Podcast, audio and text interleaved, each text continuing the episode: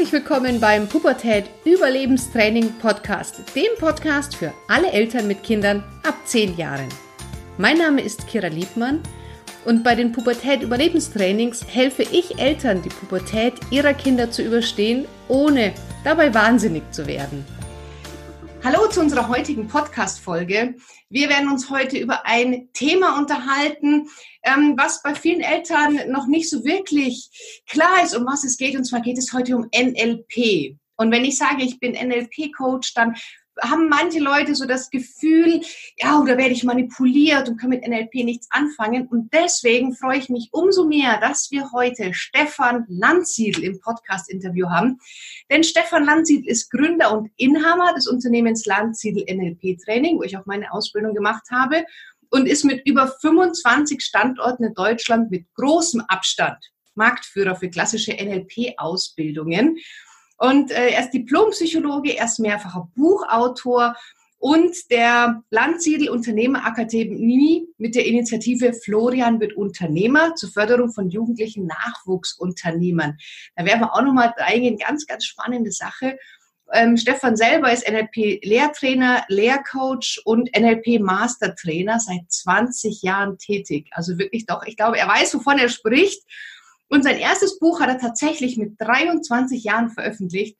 Stefan, ich freue mich wahnsinnig, dass du heute dir die Zeit genommen hast, hier als Gast in den Podcast zu kommen. Kira, ich freue mich auch. Herzlichen Dank für die Einladung. Sehr, sehr schön. Stefan, NLP, als ich gesagt habe vor ein paar Jahren, ich mache eine NLP-Ausbildung, dann zuckten manche Leute zurück und haben gesagt, oh, das ist Manipulationstechnik. Wie ist deine Erfahrung? Wie reagieren die Leute auf NLP und was, was können wir tun, damit sich das vielleicht ein bisschen entspannt?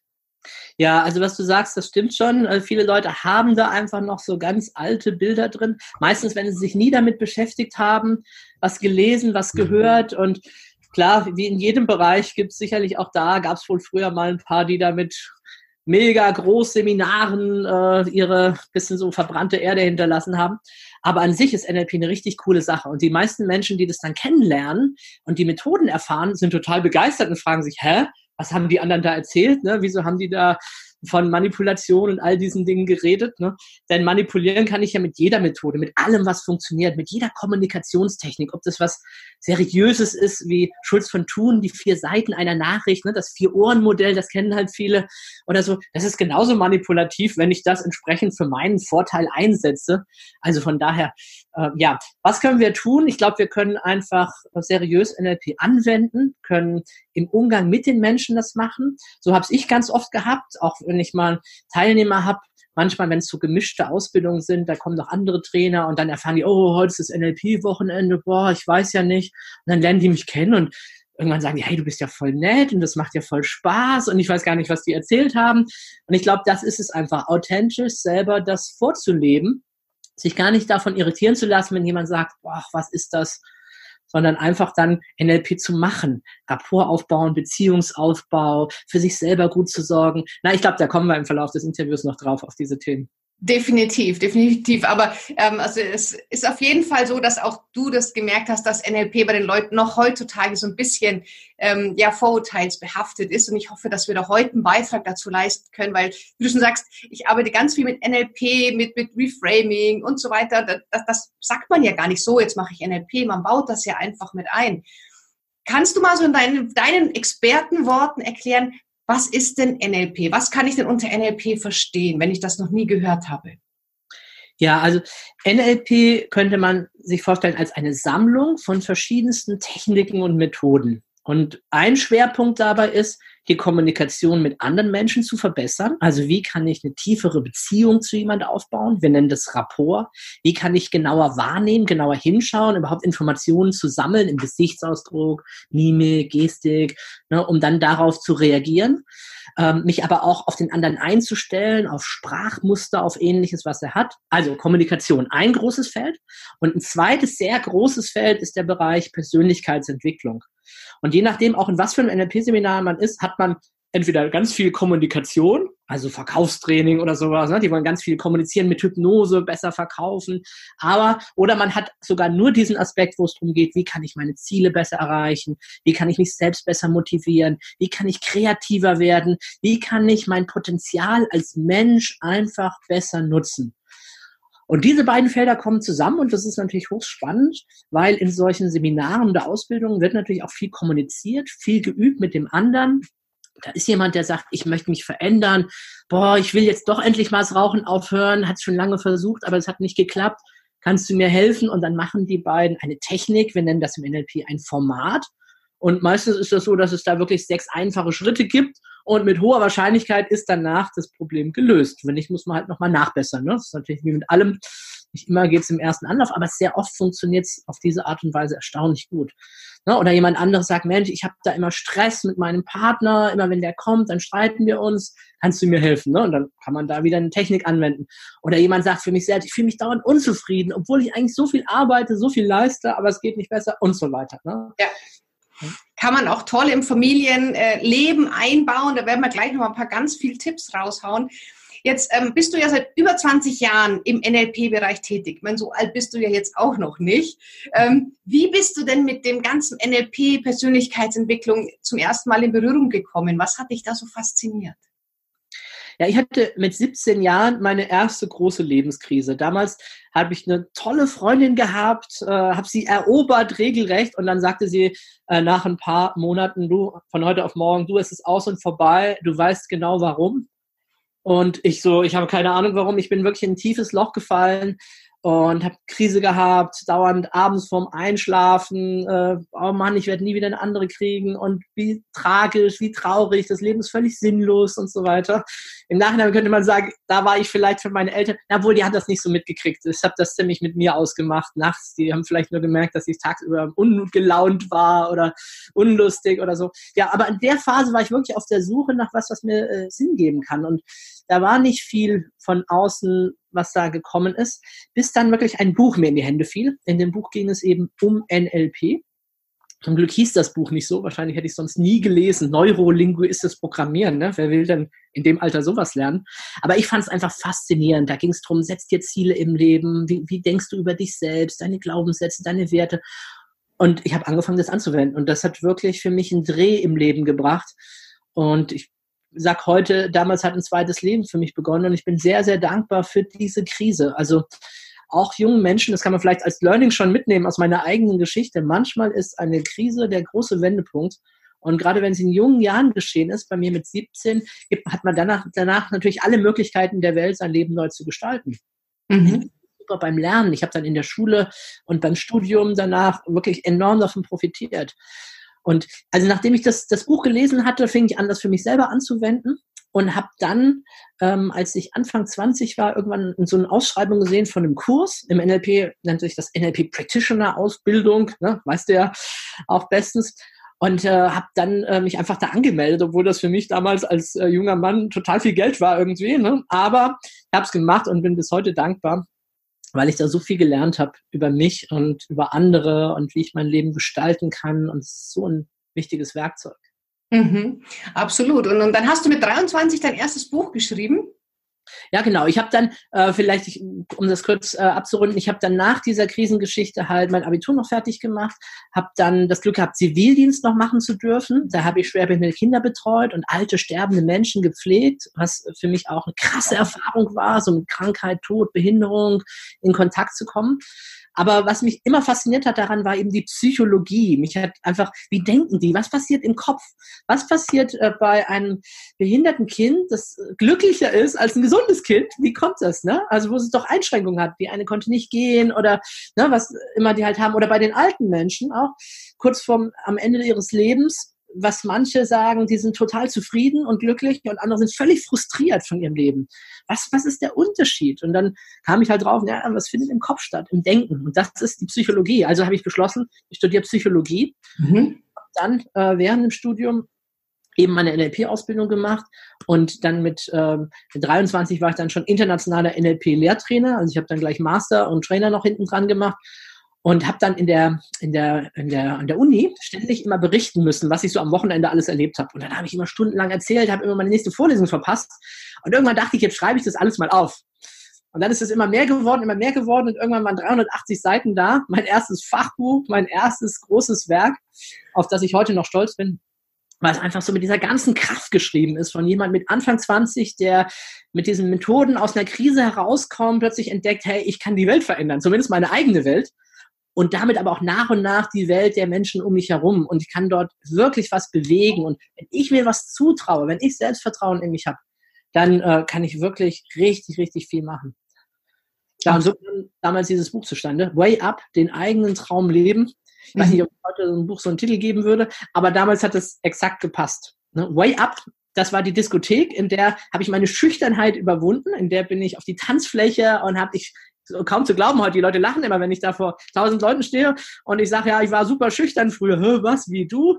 Und das stimmt aber. Und ich habe aber in dieser Diskothek im Way Up, die ist so in Hessen bei Frankfurt, da habe ich für mich entdeckt, äh, wie ich äh, mein Selbstbewusstsein nach außen bringen kann, wie ich mich selbst entdecken kann. Und für mich eine großartige Zeit. Mhm.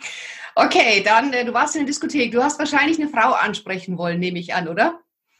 Ähm, ja, also erstmal wollte ich einfach nur äh, mal überhaupt nicht trauen, auf die Tanzfläche zu gehen. Aber nach und nach kam das natürlich dann raus, was mich ja auch später so ein bisschen in diese Flirt-Richtung gebracht hat. Wie kann man mit Kommunikation, mit NLP, mit Körpersprache, Selbstbewusstsein aufbauen, um auch natürlich auf andere Menschen zuzugehen. Ja, und dann hast du ja angefangen, die Landsiedel Unternehmensgruppe aufzubauen und heute hast du unglaublich viele Standorte in ganz Deutschland. Wie lange hat das gedauert von dem ersten Trainingsangebot bis zu der Entwicklung heute? Naja, das hat äh, erstmal war ich äh, fast zehn Jahre lang war ich Einzelkämpfer. Das heißt, ich selbst war das Produkt. Ich bin rumgereist, habe Kurse, Seminare gegeben, am Anfang für Studenten, dann später in allen möglichen Städten. Das äh, war eigentlich von 98 bis 2008. 2007, 2008 hat dann der erste Standort, haben wir in Hamburg angefangen. Und dann hat es fast zehn Jahre, naja, nicht ganz. Also das ging dann relativ flott am Anfang, haben wir ein paar Mal dann verdoppelt. Ein Standort, zwei, vier, sechs, acht und dann irgendwann waren es zu viele. Bei 35 haben wir gemerkt, okay, wir müssen dann wieder so zurück, so auf die 25, die wir jetzt so heute haben. Also es hat dann auch mal fünf bis zehn Jahre gedauert. Und daher Jetzt die letzten Jahre habe ich einfach das Glück natürlich auch, man wird im Laufe der Zeit bekannter, mehr Menschen auch zu erreichen auf größeren Veranstaltungen oder auch einfach, dass die Produkte, die Seminare besser angenommen werden. Und dann hat man natürlich auch mehr Einfluss, mehr Reichweite, ne, den ja. man nutzen kann. Definitiv. Um, Persönlichkeitsentwicklung wird ja immer, kommt immer weiter in die Gesellschaft, bringt immer mehr vor. Merkst du das auch bei den Ausbildungen, bei den Teilnehmern und Interessenten? Äh, ja, die Tendenz im, insgesamt im Markt, das kriegt man oft so als einzelner Anbieter gar nicht mit. Ne? So vielleicht wir als großer Anbieter natürlich schon. Es äh, ist langsam am steigend, auch das Interesse an NLP. Es ist verrückt, weil Außenstehende oft denken, es wird weniger, man hört ja weniger Schlagzeilen oder Skandale oder sowas. Aber nein, tatsächlich, es nimmt zu. Jahr für Jahr gibt es äh, mehr Menschen, die solche Ausbildungen besuchen, die sich fortentwickeln. Ähm, aber ich glaube, insgesamt ist noch viel, viel, viel zu wenig. Also ja. die die, da draußen gibt es unendlich viele Menschen, die einfach so vor sich hinleben, habe ich so den Eindruck, die gar nicht auf die Idee kommen, dass sie da hier oben noch was machen könnten und dann plötzlich kreativer werden, bessere Lösungen finden, weniger Stress haben, können mit Konflikten leichter umgehen, sich nicht vom Alltag so nach unten ziehen lassen, ihr Leben mehr genießen können, ihre Ziele besser erreichen können und all das. Ne?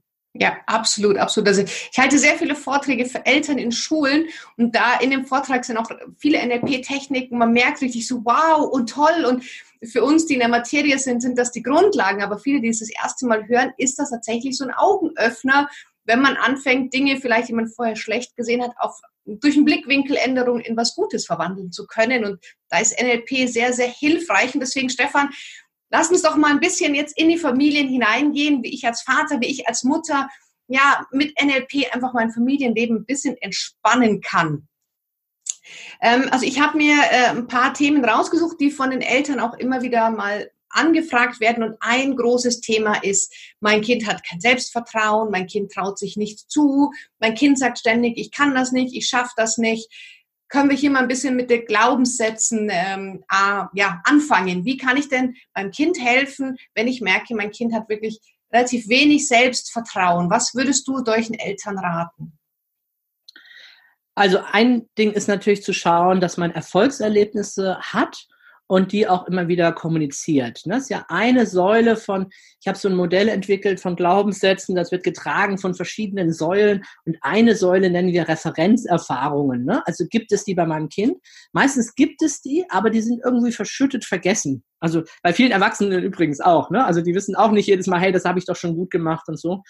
Und ich erinnere mich zum Beispiel dran bei, bei meinem Sohn, aber der war noch nicht jetzt im pubertierenden Alter oder so, ne, wie ich ihm Zauberkasten geschenkt habe und der erste Zaubertrick, das hat nicht gleich so funktioniert. Ne. Ehrlich gesagt, er hat auch gar nicht richtig hingeguckt, wie dieser komplizierte Knoten jetzt geht und wollte dann einfach irgendwie und es geht nicht und ach nee, es geht nicht und äh, hingeworfen, ich habe keinen Bock mehr und, und, und so weiter. Ne.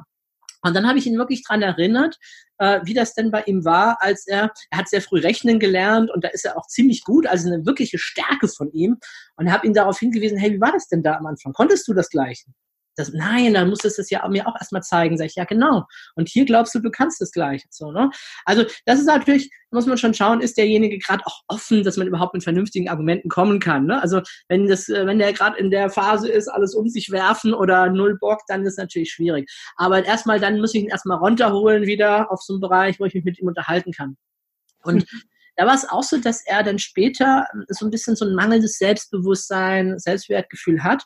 Und er hat zweite Strategie, die ich angewendet habe. Ich habe äh, auf dem Dachboden meiner Eltern ein Buch aus meiner Kindheit äh, gefunden. Das heißt Locke und die Fußballstiefel, wo so ein Junge halt sich nicht traut, Fußball zu spielen und dann hat er Wunderschuhe und mit denen hat er dann das Selbstbewusstsein. Und wir haben dieses Buch äh, zusammen gelesen und ihm ist danach erst aufgefallen, wie viel Glaubenssatzarbeit in diesem Buch drin ist. Ja? Also es muss ja nicht gleich ein ganzes Buch sein, es könnten auch einfach Geschichten sein. Geschichten, also die helfen, Metaphern würden wir im NLP auch dazu sagen, wo in dieser Geschichte jemand diesen Glaubenssatz überwindet, wo er es einfach anders macht. Ähm, das kann sein, dass eine eigene Geschichte ist aus seinem Leben. Ne, das ist, hilft auch manchmal, je nachdem, wie der Kontakt ist zu den Kindern, dass man mal sagt, du pass auf, lass dir mal erzählen, wie es mir damals ging. Ich war nämlich auch so schüchtern wie du oder ich hatte auch dieses Thema und ja, das Gefühl, keiner liebt mich und ich kann Mathe nicht oder was halt immer so die Themen gerade sind oder ich kann nicht tanzen oder im Tanzkurs, keiner wählt mich oder ich komme immer als letzter dran bei der Auswahl der Mann oder was immer halt so das Frusterlebnis ist. Das hatte ich auch und dann natürlich in der Metapher eine Lösung anzubieten. Das ist halt viel einfacher oder viel indirekter, als zu sagen, du Kind, pass auf, mach so und so und so und so. Ja, aber ich kann das doch nicht so und so machen. Jetzt mach doch, stell dich nicht so an und und. Es ist viel eleganter zu sehen, hey, guck mal, in der Geschichte war das so. Und ich erlebe es ganz oft, dass erstmal kommt, ja, meinst du wirklich? Ja, ich weiß ja nicht. Aber am nächsten Tag dann plötzlich, hey du, ich habe das mal ausprobiert und äh, hat Erfolgserlebnis, ist was passiert. Und dann diese Erfolgserlebnisse natürlich auch stärken. Mhm. Also das ist äh, diese Säule Erfolgserlebnisse. Eine andere Säule ist natürlich auch Modelle. Ne? Wir als äh, Erwachsene, als Vorbilder, wie haben wir es vorgelebt? Ne? Was haben wir gemacht ähm, mit den Kindern? Ja, dann gibt es natürlich im NLP auch so ganz konkrete Strategien, Techniken. Das sehr einfache, äh, die man jetzt in so einem Rahmen natürlich auch mal kurz erklären kann, ist die Mickey Mouse Technik. Das heißt, wenn wir so Sätze im Kopf haben, wie ich kann das nicht, ich geht das, es geht nicht, dann diese Sätze mal zu verzerren zum Beispiel mit Mickey Maus Stimme sie zu sprechen oder sehr schnell, sehr hoch. Ich kann das nicht, das geht nicht, das werde ich nie schaffen, ich bin viel zu blöd dazu.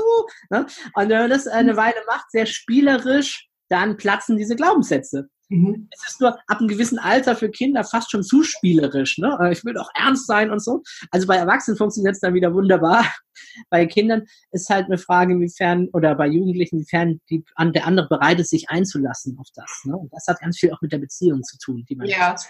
Ja, und die Jugendlichen müssen es ja nicht mit den Eltern machen. Man reicht es ja, wenn man ihnen das als an die Hand gibt und sie können es ja dann ganz still für sich alleine im Zimmer dann ausprobieren, wenn es gar niemand mitbekommt. Aber dass man es ihnen einfach mal mitgibt, ist die Mickey Maus Technik, finde ich da äh, sehr gut, weil sie einfach dafür sorgt, dass man auch ein bisschen die Stimmung auflockert. Ähm, ich rate den Eltern auch manchmal zu der Technik, dass die Kinder sich überlegen sollen, wie würde es denn XY lösen an meiner Stelle dann, und, und dann einen Stellvertreter ähm, ja, sprechen zu lassen, um einfach mal auch auf neue Lösungen zu kommen. Ja, also sehr ganz, sehr gut ist auch die so tun als ob Methode. Also stell dir vor, du könntest es oder stell dir vor, das wäre so und so. Wie würdest du es dann machen? Was würdest du dann machen? Was würdest du tun? Und es ist ganz erstaunlich, mit was für Lösungen die dann kommen. Ja, weil man einfach da den Blickwinkel ein bisschen auflockert. Und diese Glaubenssätze, ich kann das nicht, ich schaffe das nicht, das ist ja oft nicht von den Kindern, ähm, sag ich mal, projiziert, sondern äh, manchmal impfen wir Eltern und ja, unseren Kindern auch diese Glaubenssätze ein. Ähm, Im Lauf der Zeit, vor allem in den ersten Jahren. Hast du da vielleicht noch einen Tipp, wie ich als Elternteil ja sowas auch wieder rauslöschen kann oder, oder, oder ersetzen kann durch etwas anderes? Gibt es da vielleicht eine Technik? Ja, also gut, als allererstes natürlich zu schauen, dass es gar nicht so weit erstmal kommt. Ne? Für klar, wenn das jetzt natürlich schon weiter ist, dann ist es halt so. Ne? Das sind ja diese unglaublich vielen Suggestionen, die auf die, auf die Kinder einprasseln. Zum Teil ja auch berechtigt, weil sie bestimmte Sachen im bestimmten Alter noch nicht können und wir einfach sagen, ja, nee, sei vorsichtig, mach das alles nicht. Aber das führt eben genau zu dieser Lebenshaltung, die dann entsteht. Ne? Und ja, was kann ich tun? Ich kann natürlich die ähm, Kinder ermutigen, ermuntern, ähm, ich arbeite auch ganz gern äh, mit Zielen, zu sagen, Mensch, äh, pass mal auf, kleine Schritte, wir nehmen uns das mal vor, wir schauen mal, ob es klappt, wir analysieren vielleicht sogar auch nochmal, warum hat es jetzt noch nicht so geklappt oder was war denn gut daran? Also immer auch hervorzuheben, was davon hat schon geklappt. Manchmal ist es ja so ein Selbstanspruch, so perfektionistisch und es muss immer alles gleich und sofort gehen, der einen dann so runterzieht oder belastet. Und da, glaube ich, kann ich soweit da schon äh, ganz gut arbeiten. Vielleicht auch mal mit einer Skala zu arbeiten, ne? wenn es nicht 0 und 1 gibt, hat geklappt, hat nicht geklappt, sondern hey, wie gut hat es denn geklappt auf einer Skala von 0 bis 10? Wie gut warst du denn heute? Ne? Und beim anderen Mal, ja, wie gut warst du denn heute? Ja, siehst du, gestern warst du bei 6, heute kann, bist du schon bei 7 oder so in der, in der Selbstwahrnehmung. Einfach diese Einschätzung zu stärken. Und für mich auch immer dieses zu vermitteln, es ist auch okay. Du musst nicht in allem super gut sein. Du, es ist okay. Du hast vielleicht Musik nicht so ein Interesse, dafür mehr in Sport oder hast in Sport keins, dafür hast du in Rechnen oder in Kunst oder, oder auch, oder nicht nur Schulfächer, ne, auch andere Themen des Lebens und nimm doch mal deine Eigenart wahr. Wir mhm. müssen nicht aufpassen als Eltern, dass wir nicht immer so direkt unsere Kinder dann vergleichen und sagen, ne, der ist besser da, ne, der ist besser oder ich habe dich lieber oder sowas, sondern nee, jeder ist einzigartig auf seine Art und Weise und ich möchte diese Stärken halt würdigen, die der, die das, das Kind entsprechend da auch hat und das ihm aber auch bewusst machen, dass das Stärken sind, auch wenn sie sich vielleicht nicht in Schulnoten ausdrücken. Zu ja. sagen, ich finde es immer toll, dass du kommst und dich nochmal bedankst und oder na, was immer halt jetzt die Eigenheit ist äh, von diesem Kind. Mhm. Ja, und spätestens, wenn die Kinder dann sagen, ah, das weiß ich schon, dann wissen wir, jetzt haben wir es richtig gemacht, weil jetzt ist es wirklich angekommen beim Kind. Also ich sage meinen Kindern immer wieder, einfach, dass ich sie liebe, ohne dass sie etwas dafür tun müssen. Das ist einfach nur, weil sie da sind. Und irgendwann meine Tochter jetzt in der Pubertät, oh Mami, ich weiß schon. Ja, aber dann weißt du, okay, gut, wunderbar, jetzt ist angekommen. Und trotzdem, don't stop it. absolut, absolut. Stefan, du hast vorhin zwei Sachen gesagt, wo ich gerne für die äh, Zuhörer, die NLP noch nicht so bewandert sind, gerne nochmal drauf eingehen würde. Das eine ist Rapport. Rapport, das Wort hört man ja immer wieder. Was ist das und wie setze ich das ein? Also Rapport meint, eine gute Beziehung zu einer anderen Person zu haben, ein vertrauensvolles Verhältnis. Äh, wir würden auch sagen, auf einer Wellenlänge sein, einen guten Draht zu jemand anderem haben. Und dieses, dieses Vertrauen, das in dieser Beziehung drinsteht, ist die Basis, um überhaupt offen und fair miteinander zu kommunizieren. Und das ist etwas, das möchte ich von meinen Kindern unbedingt. Ich möchte, dass selbst wenn sie was ausgefressen haben, wenn sie was Dummes gemacht haben, ob absichtlich oder unabsichtlich, völlig egal. Ich möchte, dass sie zu mir kommen können und wissen, sie werden jetzt nicht einen Kopf kürzer gemacht. Sie wissen, sie äh, stoßen bei mir auf ein wohlwollendes Ohr, Klar, wenn es völlig daneben war, werde ich Ihnen auch sagen, hey, bitte lass das in Zukunft. Aber sofort im nächsten Moment werde ich mich gemeinsam mit Ihnen darum kümmern, eine Lösung zu finden und was zu machen. Aber wenn dieses Vertrauen nicht da ist, dass Sie zu uns kommen können, mit uns reden können, weil wir Sie dann anschreien, weil wir was auch immer halt machen, ne? das ist ja dann auch konditioniert aufgrund der Reaktion, dann werde ich das gar nicht erfahren. Und ich glaube, dann werden die Probleme noch viel größer. Weil es gibt einfach bestimmte Dinge, wenn dort äh, Kinder, Jugendliche keine Unterstützung von uns erfahren oder bekommen, dann wird es sehr, sehr schwer für sie. Dann versuchen sie alleine, sich unter Umständen noch tiefer reinzureiten. Ne? Also was immer das ist, wenn ihnen Geld fehlt, sie haben es jemand versprochen, ja, dann müssen sie irgendwie das Geld organisieren und dann nehmen sie es aus der Geldbörse. Oh, dann werden die Probleme, glaube ich, immer noch viel größer. Da reitet man sich immer weiter tiefer rein. Deswegen braucht es dieses Vertrauen, damit sie eben zu uns kommen können, damit sie sich uns offenbaren können. Ja. Bei im NLP-Kontext oft, da geht es ja um Coaching, auch um Therapie, da geht es darum, dass derjenige andere Mensch sich öffnet, dass er mir mitteilt, hey, wo ist wirklich sein Problem, wo ist sein Schmerzpunkt, woran liegt es wirklich? Und auch bei unseren Kindern, ne, zu merken, hey, wenn sie nur ähm, Ausreden erfinden oder oberflächlich, dann hilft es uns nichts, weil sie denken, sie können mit der Wahrheit nicht rauskommen oder mit dem, hey, ich fühle mich da nicht gut, ich bin nicht so wertvoll wie die anderen, die hänseln mich, aber ich will nichts zu Hause sagen oder wie auch immer. Ja, dann wird es immer schwieriger und schwieriger.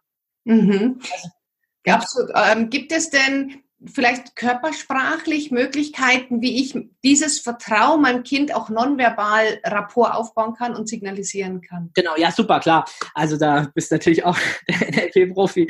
Genau. Ja, ich kann natürlich, ähm, ich kann versuchen, die andere Person zu spiegeln. Das heißt, mich körpersprachlich auf die Person einzustellen. Wir mögen Menschen, die so sind wie wir. Unbewusst realisieren wir, hey Mensch, ja, dem kann ich vertrauen. In Bezug auf Kinder na gut, bei Jugendlichen sieht es unter Umständen schon wieder anders aus, kann es auch bedeuten, dass ich auf Augenhöhe gehe. Ne? Das ist ja auch ein schöner Ausdruck. Und wenn wir den mal wörtlich nehmen, die Virginia Satir, ist ja eine großartige Familientherapeutin, eine der Vorreiterinnen der Modelle im NLP, äh, da kann man ganz oft beobachten, dass sie entweder auf der Bühne die Kinder hat auf dem Sofa stellen lassen, damit sie gleiche Augenhöhe hat oder auf den Stuhl, oder dass sie sich runterbeugt dazu. Und da habe ich für mich auch fantastische Ergebnisse erzielt mit meinen Kindern, dass wenn ich das wirklich ein wichtiges Gespräch ist, dass ich auf Augenhöhe gehe, dass ich runtergehe, dass ich mir meistens auch sie vielleicht an der Hand nehme. Das mag jetzt manch einem vielleicht übertrieben erscheinen, aber dass ich signalisiere, du hast jetzt meine volle, ungeteilte Aufmerksamkeit. Ich bin jetzt nicht am Handy oder noch parallel am Fernseher oder meinem Gedanken irgendwo anders. Jetzt ist deine Zeit, was ist es, was möchtest du mir sagen, ne? sich auch in die Augen zu schauen, Augenkontakt herzustellen. Also diese Art von tieferer Verbindung.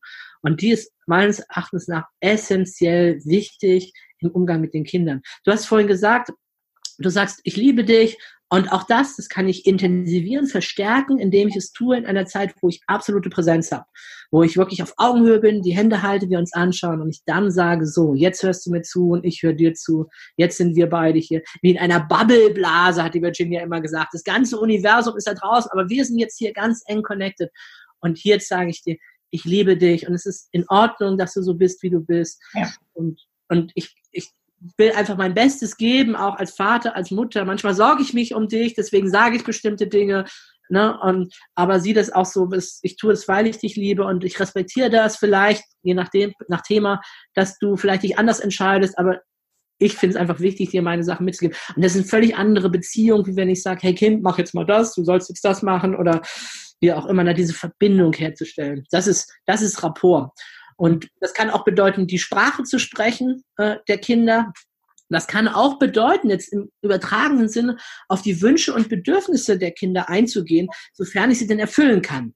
Ja, manchmal sage ich natürlich, okay, das ist mir jetzt zu riskant, äh, dich da abends so lange alleine, da wird zu viel Alkohol getrunken und Drogen oder was auch immer. Ich hole dich ab, du gehst nicht alleine zurück oder, oder ich begrenze die Zeit oder was immer halt das Regelwerk ist, was ich meine, aufstellen zu müssen. Aber auch zu respektieren, manchmal, dass es diesen Kindern ungeheuer wichtig ist. Ne, manch, oder manchmal eine bestimmte Sache. Ja. Also, ja. Ähm, und auch wenn ich Geschenke mache oder die Beziehung ne, auf eine bestimmte Art intensivieren möchte, dann daran äh, auch zu arbeiten. Ich, ich denke ja gerade dran äh, mit meiner Tochter, wie ich war sie denn da, 15, 16, ähm, und dann ähm, kam sie irgendwie, ja, und, ne, und rausgehen und mal was unternehmen und so weiter.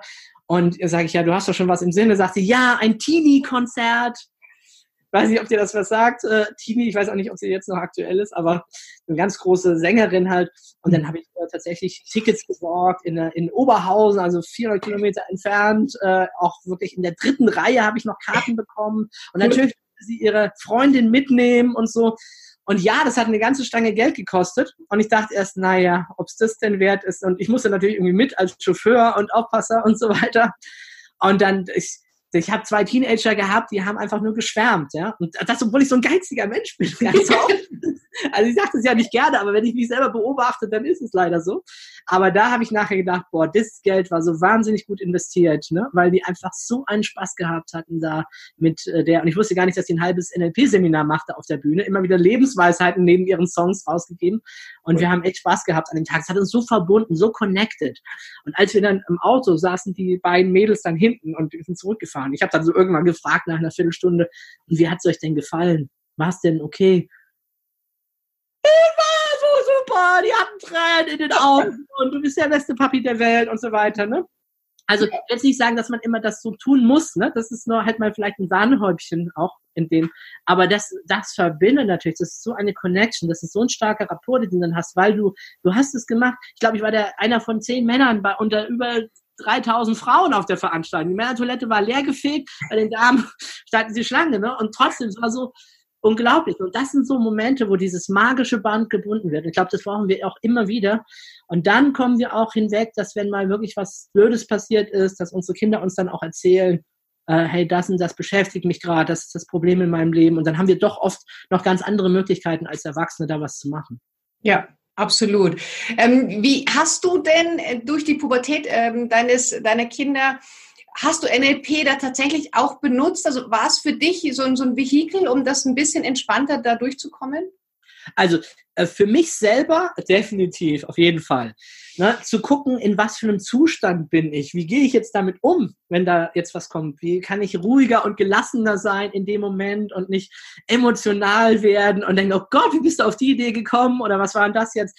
Und da hilft natürlich, wir nennen das im NLP auch State Management Technik, State, der Zustand, also wie kann ich meinen eigenen Zustand gestalten, kann ich zum Beispiel sehr viel machen über den Körper, Körperhaltung, Atmung, das wissen viele Menschen, die auch Entspannungstechniken machen, ne? dass ich mich, sobald ich mich anders hinsetze, anders atme, kann ich ruhiger werden. Ne? Erstmal zur Ruhe kommen für sich. Das ist also eines der Körper. Das andere ist natürlich unsere Gedanken, unser Geist, der ständig Probleme ausmalt und Horrorszenarien sich vorstellt und irgendwann zu sagen, halt, stopp, dieser innere Film, ich halte den jetzt mal an ich lasse ihn wieder zurücklaufen, bis alles wieder in Ordnung ist. Ich mache den jetzt mal kleiner, dass er nicht so dominant ist. Ich mache ihn mal schwarz-weiß. Ja, ne, also da gibt's eine ganze Reihe von wunderbaren NLP-Strategien, mit denen man also diesen inneren Geist auch mal runterfahren kann und wieder auf ein realistisches Maß äh, zurückbringen kann ne? und sagen kann, so, Moment mal, jetzt lass mal die Kirche im Dorf. Ja, das ist alles noch nicht passiert. Jetzt gucken wir mal, wie wir jetzt damit umgehen, was wir da machen können. Ja, ja. Zum Thema State Management, Stefan, ähm, Charlie Brown Metapher, magst du die kurz erklären? Ich finde ja. die ganz toll. Ja, super, genau. Also es gibt ja diesen wunderbaren Comic, wo Charlie Brown seiner Freundin Lucy so ein bisschen was beibringt und erklärt. Und zwar, er macht es erstmal andersrum, nämlich er sagt, ja, stell dich mal so hin, lass mal Kopf und Schultern hängen nach unten und dann auch nur ganz flach atmen, wenig Sauerstoff. Und wenn du das häufiger machst, dann hast du gute Chancen, depressiv zu werden. Und hä, wieso will ich depressiv werden? Sag ich, naja, so kann man das auch nutzen. Natürlich geht es auch in die andere Richtung. In dem Moment kann vielleicht jeder auch mal, der jetzt irgendwie zuhört, auch gleich ausprobieren, mal einfach die Arme nach oben zu nehmen, nach oben zu strecken, vielleicht auch den Kopf nach oben zu gucken. Und dann mal zu sagen, oh, was geht's mir schlecht? Ja. Und funktioniert nicht. Die meisten werden merken, das funktioniert nicht wirklich gut. Das ist, äh, ist ganz komisch. Das geht einfach nicht. In dieser Körperhaltung kann ich mich nicht schlecht fühlen. Das heißt, meine Körperhaltung verändert meinen Zustand und das bringt uns hier Charlie Brown auf eine sehr unterhaltsame Art und Weise bei. Und es ist auch tatsächlich so, es gibt äh, Studien mit verschiedenen Formen der Depression, wo man die animiert hat zum Joggen. Und ich kann halt schlecht so joggen irgendwie, ne? sondern beim Joggen atme ich anders, das Blut fließt anders durch meinen Körper. Und äh, es ging denen deutlich besser, nachdem die sechs Wochen lang gejoggt waren. Mhm.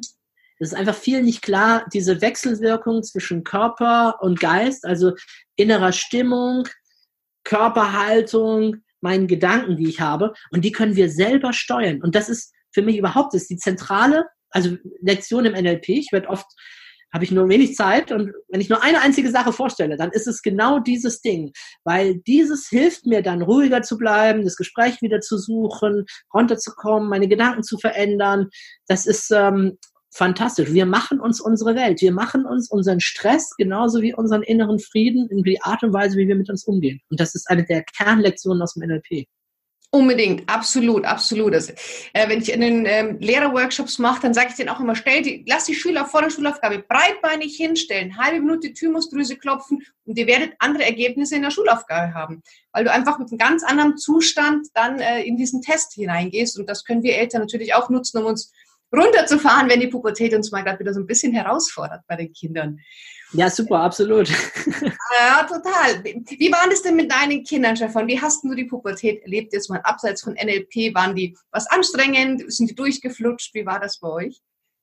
Also bei mir ist ja so, dass ich, ähm, ich habe ja zwei jüngere Kinder, äh, acht und drei, und meine älteste ist ja 17. Mhm. Und ähm, sie ist eigentlich ein Engel. Also ich habe es ja auch schon im Vorgespräch auch mal kurz gesagt, äh, ich kenne es nicht so viel über die tiefen, großen Probleme. Ich kriege sie natürlich mit und höre sie natürlich auch von vielen meiner, meiner Kunden und Teilnehmer und so weiter. Ähm, aber ich denke, dass wir da einfach sehr viel richtig gemacht haben. Sie, ist ein, sie ist einfach ein bisschen ruhiger vom Typ her. Das Einzige, wo ich mich erinnern kann, wo mal einfach Krisenprobleme waren bei ihr, das war eher in Bezug auf Freundinnen und Freundschaft. Weil, und da hat sie mir auch so leid getan, da hat mein Herz jedes Mal geblutet, weil sie ist drei, vier Mal ist nach ein, zwei Jahren die beste Freundin dann weggezogen, gleich ein paar hundert Kilometer, ne? weil entweder Eltern sich getrennt haben oder neuer Beruf. Und dann war es eh schon so schwierig, ähm, irgendwie für sie da Kontakt aufzunehmen, wenn man ein bisschen scheu ist ne, und so weiter. Und dann hatte sie eine beste Freundin und zwei Jahre und zack, getrennt, jetzt wieder alleine. Mhm. Und die nächste dann wieder. Und als es dann zum dritten, zum vierten Mal passiert ist, boah, da ist mir echt das Herz geblutet ne, als Vater. Und dann, ähm, naja, damals war es so, wir waren dann schon ähm, auch mit, mit meiner Partnerin, da waren wir auch getrennt. Das heißt, sie hat dann auch mehr bei ihr gelebt. Und dann rief sie mich irgendwann an, sah, hey, kannst du mal kommen? Also hier ist gerade echt Krise und sie heult und wie auch immer. Und da dachte ich, okay, ich komme sofort, ich lasse hier alles stehen und liegen, ich kann es mir gerade einrichten, ich komme jetzt vorbei und dann, ja, was ist los? Ja, Freundin und so weiter. Und dann habe ich mit ihr echt ein Coaching gemacht. Also da habe ich dann mal auch sehr explizit tatsächlich NLP angewendet, dass ich äh, auch ganz bewusst in die Rolle des Coaches gegangen bin und ja. ich das eh nicht so richtig, am Anfang eh nicht richtig mitkriegt, weil sie so in ihrem, äh, oh, jetzt ist die auch weg und äh, Drama drin war. Und da habe ich mich wirklich mit ihr hingesetzt, ja, was ist denn los? Was brauchst du? Rapport aufgebaut, wie wir das gerade vorhin besprochen haben, einzufühlen, zu merken, boah, was für ein Schmerz ist da. Und dann aber auch zielorientiert zu sagen, hey, was wünschst du dir denn? Was soll denn sagen, ja, ich will gerne am liebsten mehrere Freundinnen haben und eine richtig dicke und so weiter, mit der ich alles machen kann. Sag ich, ja, okay, hast du jemanden im Auge? Kennst du mit? Ja, die und die. Okay, was hindert dich daran?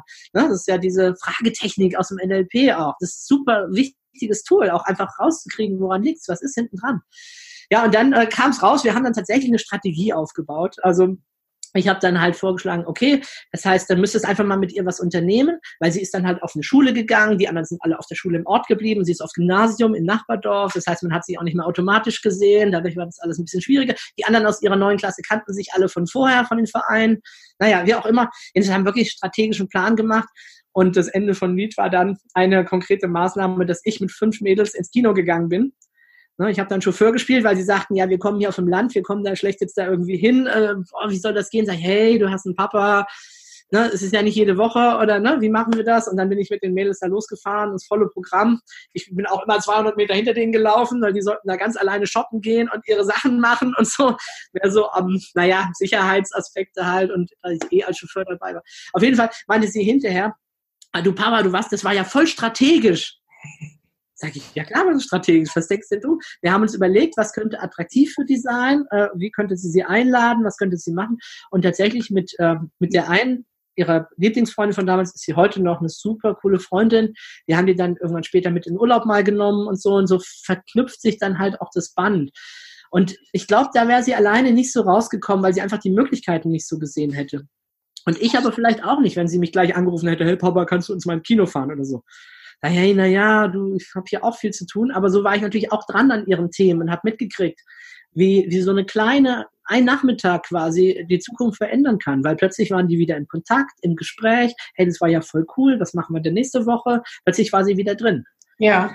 Und, ne, das, das und du, du hast dir gezeigt, dass man auch selber einfach Lösungen finden kann. Also damit hast du wahrscheinlich eine ganz, ganz tolle Lektion auch gezeigt im Leben. Absolut, absolut. Inzwischen, äh, C17 macht selber eine Practitioner-Ausbildung bei uns. Cool, toll. Wohl in dem Alter schon, Mensch, da steht dir da echt noch ganz, ganz viel die Welt offen. Also großartig. Ähm, Stefan, wir sind schon die gleichen Dreiviertelstunde am Quatschen. Eine Frage oder ein Thema würde ich gerne noch ein bisschen für die Eltern, die jetzt das Gefühl haben, um Gottes Willen, und ich habe alles falsch gemacht und die so ein bisschen jetzt so ein, ein schlechtes Gewissen haben. Es gibt ja verschiedene Vorannahmen im NLP und die eine heißt, man gibt immer das Beste. Wie würdest du das den Eltern erklären, die jetzt vielleicht ein schlechtes Gewissen haben, dass sie irgendwie was falsch gemacht haben? Ja gut, das, das Leben ist, wie das Leben so mit uns spielt. Ne? Wir haben ja selber auch nicht immer ideale Bedingungen vorgefunden und manches haben wir vielleicht auch gar nicht gewusst zu einem Zeitpunkt. Oder manchmal hat sich sogar auch Forschung geändert. Manchmal gab es gute Tipps die Eltern haben sich dran gehalten und irgendwann zehn Jahre steht man, stellt man fest, hey, anders wäre es irgendwie doch besser gewesen. Also das ist einfach so im Leben, dass wir nie alles perfekt und richtig machen. Manchmal ist das vielleicht sogar auch Teil unseres inneren Lebensplanes. Und die entscheidende Frage ist doch, wie gehe ich jetzt damit um? Was kann ich jetzt, was kann ich jetzt für die Zukunft daraus machen? Äh, vielleicht ist das jetzt die Herausforderung, an der ich wachse, an der mein Kind wächst, an der wir zusammen wachsen.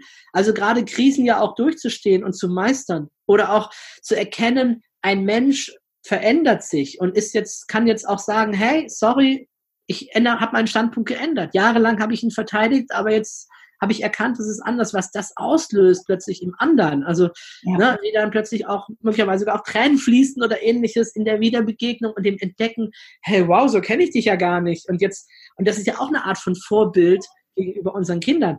Ja. ja manchmal auch zuzugeben, hey, ich war auch nicht immer auf der, eine, eine, auf der eine Höhe, auf, auf der Höhe oder eine Leuchte. Ne? Aber jetzt äh, starten wir neu, jetzt können wir neu zusammen anfangen oder kleine Dinge zu ändern, erstmal für sich. Ja. ja. also ich glaube, wir gucken immer, oder wir können nie perfekt sein. Wir geben immer das, was uns in dem Moment im Rahmen unserer Möglichkeiten, unserer Fähigkeiten, unseres Wissens, was wir denn geben können.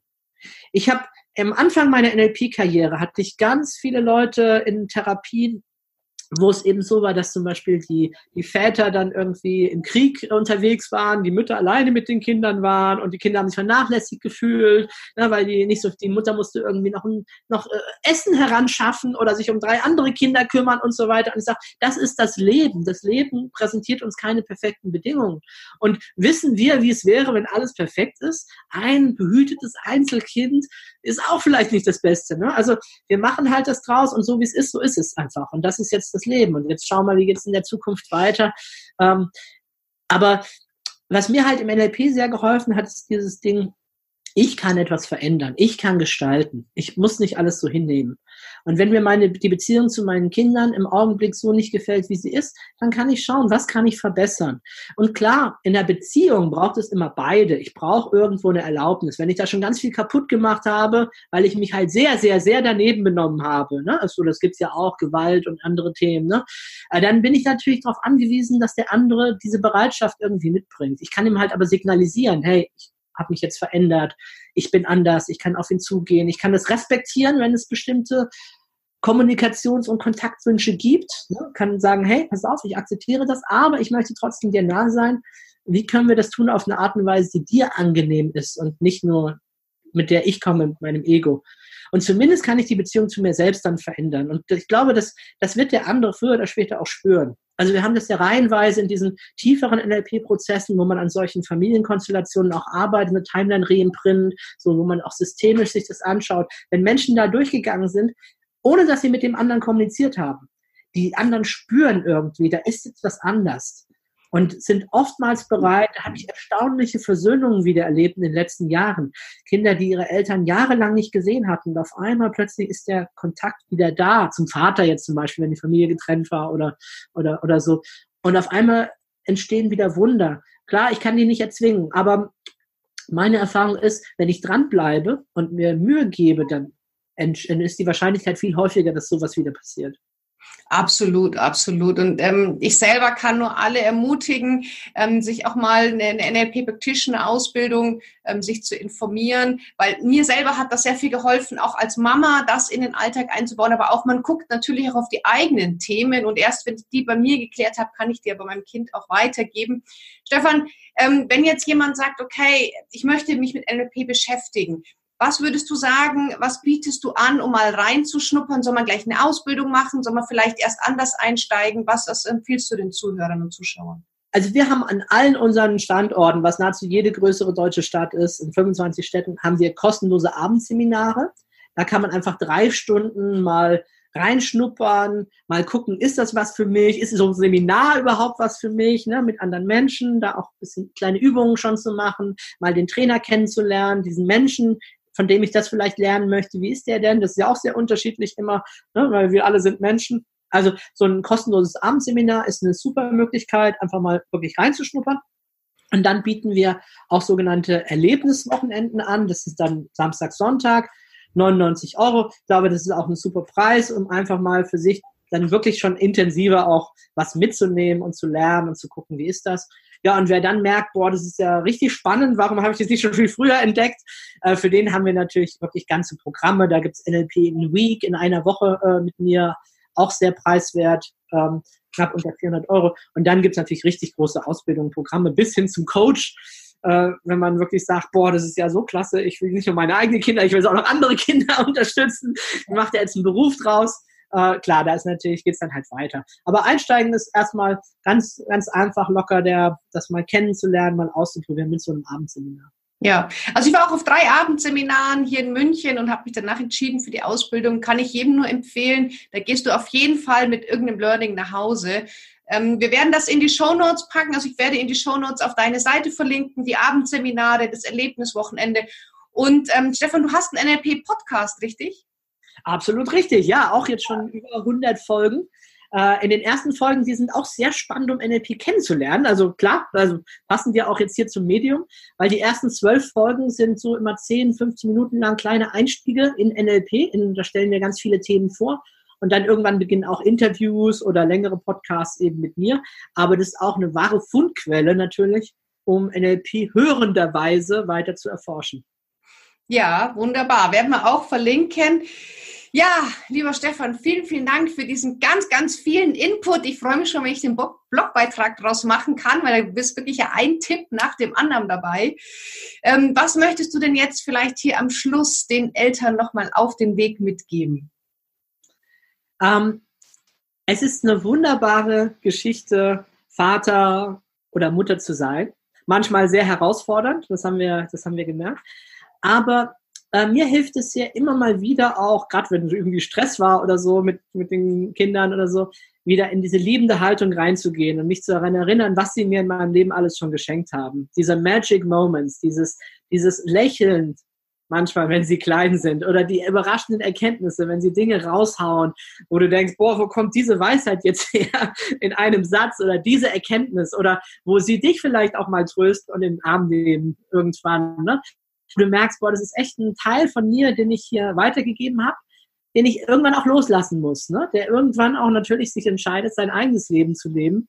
Und äh, ich glaube, es ist gut, sie nicht dahin zwingen zu wollen, wo wir sie hinhaben, ne? ihnen alles mitzugeben, was wir mitgeben können, aber dann irgendwann natürlich auch zu bewundern und in, in Ehrfurcht, in einer ehrfürchtigen Haltung zu schauen, was sie aus ihrem Leben machen.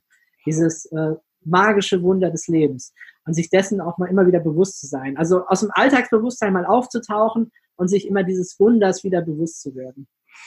Wahnsinn, ganz, ganz tolle Schlussworte, Stefan. Da gibt es gar nichts hinzuzufügen. Und wenn dir dieser Podcast gefallen hat, dann freuen wir uns natürlich sehr, wenn du ihn auf iTunes bewertest. Wenn du Fragen hast auf YouTube, gerne kannst du sie unterhalb des Videos stellen. Ich leite sie dann gerne an Stefan weiter. Und alle seine Angebote findest du jetzt in den Show Notes. Vielen Dank fürs Zuhören, vielen Dank fürs Zuschauen und bis zum nächsten Mal. Und Stefan, vielen, vielen Dank für deine Zeit. Vielen Dank, liebe Kira.